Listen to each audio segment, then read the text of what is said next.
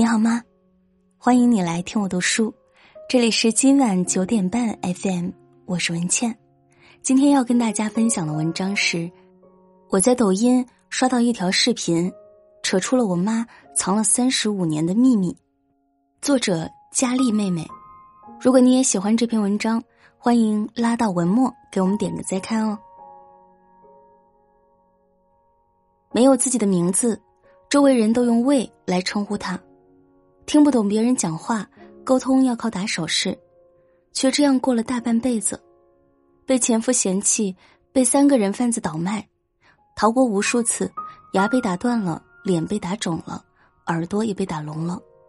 在辗转各地被贩卖的路上，他生过一个女儿，还没来得及养大，就被人从怀里抢走了。从贵州到河南。一千二百公里的路程，他用了整整三十五年，才终于找到了回家的路。电视剧都不敢演的剧情，在现实生活中却真实发生了。她是德良，一个出生在贵州的布依族女子，同样也是一个苦命女子。在她人生的前二十年，她有一个幸福美满的家庭，有爱她的父母，还有哥哥姐姐以及弟弟。但这种简单的幸福，却在一九八零年左右戛然而止了。从此，家乡成了一种思念，只能远远的眺望，却始终无法到达；而回家，成了他生命中永远的等待，永远的痛。每当女儿李新梅叫他回家吃饭时，德良说的最多的一句话是：“我不回家，这不是我家。”虽然他已在河南辉县的早生村生活了三十多年，有了丈夫、女儿以及外孙，但在内心深处，她一直想找回原来的家，那个生她养她的地方。一九八五年的冬天，德良被三个大男人卖到了这里。他来的时候只穿了一件单衣，浑身都是伤，看起来好几天没吃饭，因为长得又矮又丑。再加上说着奇怪的话，村里的人都不要他。是李新梅的大姑看她可怜，给了人贩子一千块钱收留了她。就这样，她在这里安定了下来，并组建了新的家庭，生了两个女儿。那时候的她并不叫德良，而叫李玉荣，是她的丈夫为了登记户口随便起的。虽然有了名字，但她被叫的最多的还是。魏这个字，因为德良说着奇怪的方言，别人听不懂他的话，他也听不懂别人的话，就连女儿李新梅跟他沟通，也要靠打手势。在被叫做魏的这三十多年里，他也曾尝试着融入村里的生活，和他们一起唠家常，一起干农活。别人看他一眼，他以为是在和他说话，赶忙插话，却并没有听懂人家在问什么。别人聊天，他就认真听着；别人在笑，他也跟着一起笑，就好像能明白大家的聊天内容似的。但其实德良一直都像个局外人，从来没有真正融入过。由于在被贩卖的过程中挨过打，他的听力极差，既听不懂汉语，也学不会普通话，没法和人正常交流。在女儿李新梅的印象中，他经常一个人坐在村口。眼神发直，看起来很落寞。他想回家，很想很想，可是回家谈何容易啊！她的丈夫专门去过县电视台，想登寻人通告，但关于具体信息，哪里人叫什么名字，却怎么也回答不上来。她的女儿在百度贴吧上发过帖子，加过五十多个寻亲的 QQ 群，一遍遍描述她的情况。还被骗过不止一次，在尝试过多种途径都没有效果后，寻亲的想法慢慢变淡了。也许这就是命，他注定要生活在这里，注定要在对家乡的思念中生儿育女，慢慢老去，直至死亡。刚到早生村时，德良也曾试着回家过。女儿李新梅四岁那年，她带着孩子逃跑。可第二天就被找到了。事后，丈夫对她说：“你能找到家，你要知道自己家怎么走，你就走；你找不到要丢了怎么办？你还带着两个孩子，都被拐卖了怎么办？”这番话德良听进了心里，之后他再也没有动过离开的念头。直到二零一七年年底，丈夫因食道癌去世，办完丧事的第二天，她自言自语道：“你爸死了，我也准备走了，我要回家了，你们姐妹俩在这儿吧。”丈夫的去世对德良的打击很大，她变得更加沉默寡言，也开始更频繁的提到回家。但回家就像是一个不可能实现的愿望，除非这个世界上。真的有奇迹。事情的转机发生在去年的九月份，女儿李新梅偶然间在网上看到一个布依族语言的教学视频。视频中的语言和德良的口音很像，抱着试一试的态度，李新梅加了博主的微信，并把德良说话的录音发给了他。没想到很快收到对方的回复，确认德良说的是布依语。这之后。博主将德良的语音做成了短视频，自发的进行转发扩散。很快，越来越多的布依族人加入进来，他们一起建了一个帮助德良回家的群，名叫“比农回家”。比农是亲戚朋友的意思，比农回家就是亲人回家。在这群身处贵州的布依族人的不断接力下。仅仅用了两天半的时间，就帮德良找到了位于贵州晴隆县的家。幸运的是，德良的父母虽年近九旬，但都健在。当德良第一次和远在贵州的父母视频聊天时，他像个小孩一样哭了起来。你们找不到孩子，是不是着急了？是不是哭了？让你们凶我？等我回去了，我就不再乱跑了。永远不再乱跑了，就会听话。去年十月份，德良和女儿李新梅一起踏上了回家的旅程。自一九八五年到二零二零年，在被拐卖的这整整三十五年里，德良无时无刻不在想念着家。而现在，他的梦终于成真了。从河南飞往贵州，一千三百五十九公里的距离。这是德良出过的最远的一趟门，也是他第一次坐飞机。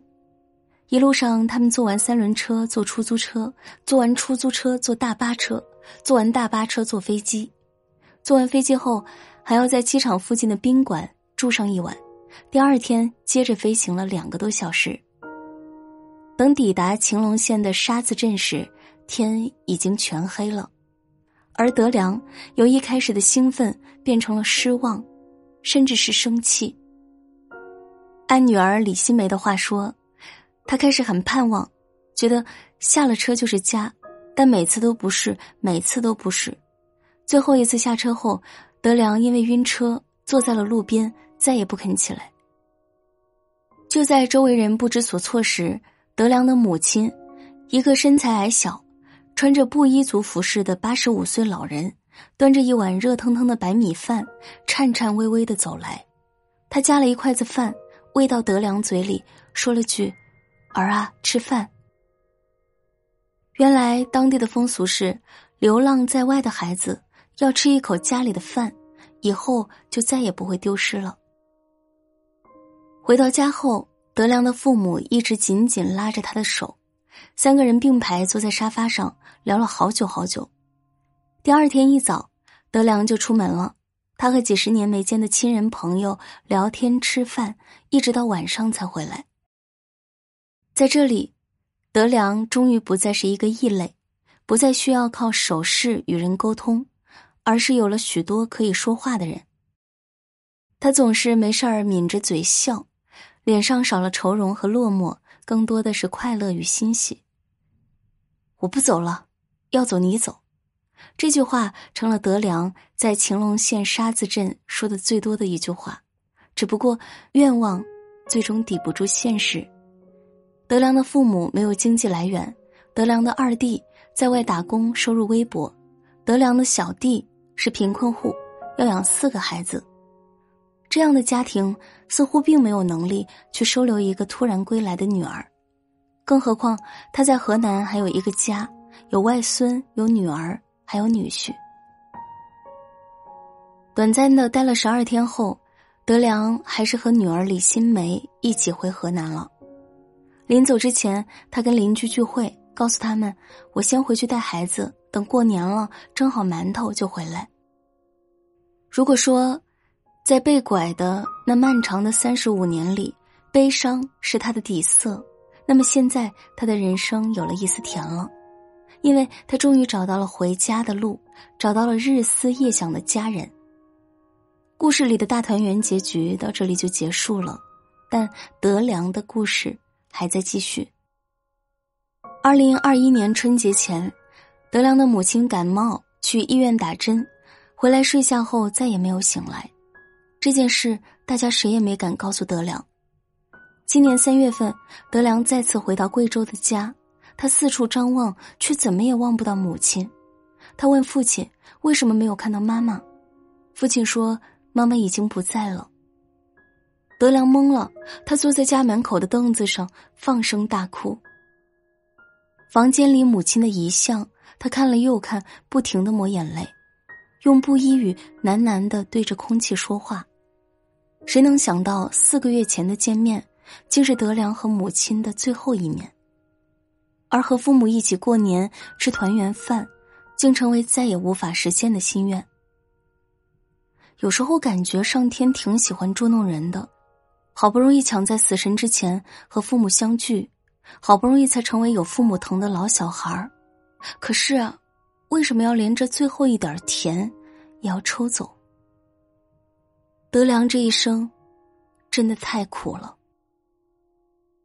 二十多岁的年纪嫁到邻村，被夫家嫌弃，经常殴打他，在前夫的默许下，他被三个人贩子拐走，辗转多地。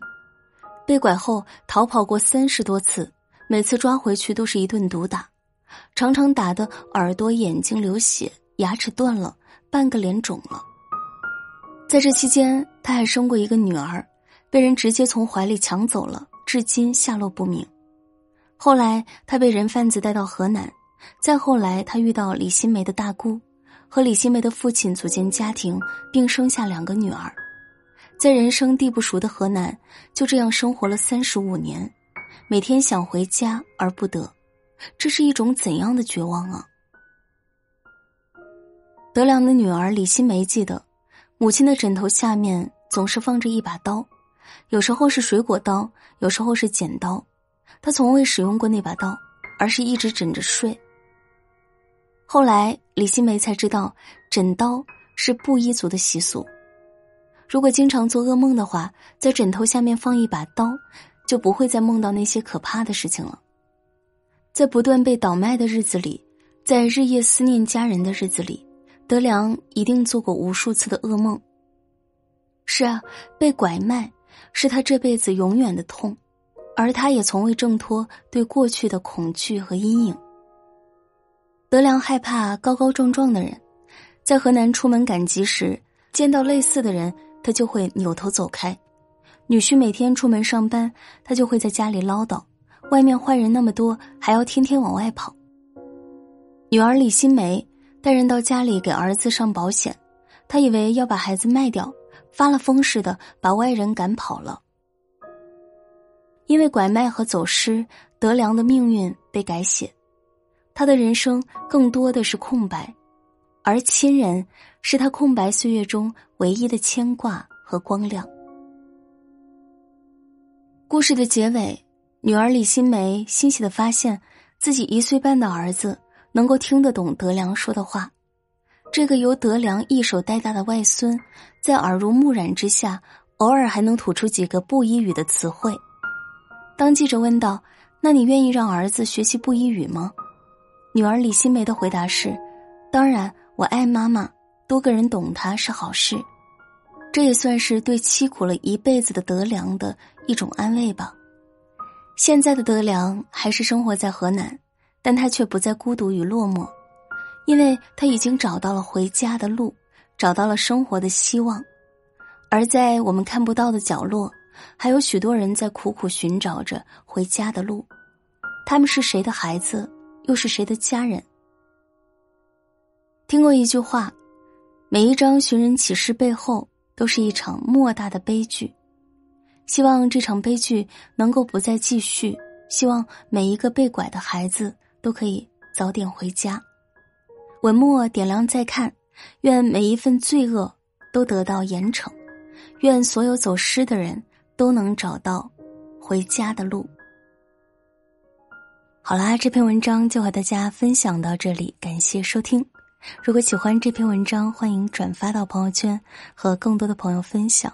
喜欢我的声音，欢迎你在喜马拉雅订阅专辑。今晚九点半 FM。如果您是和孩子一起听我们的节目，也可以关注我的儿童亲子号“元宝妈妈睡前故事”。晚安，好梦。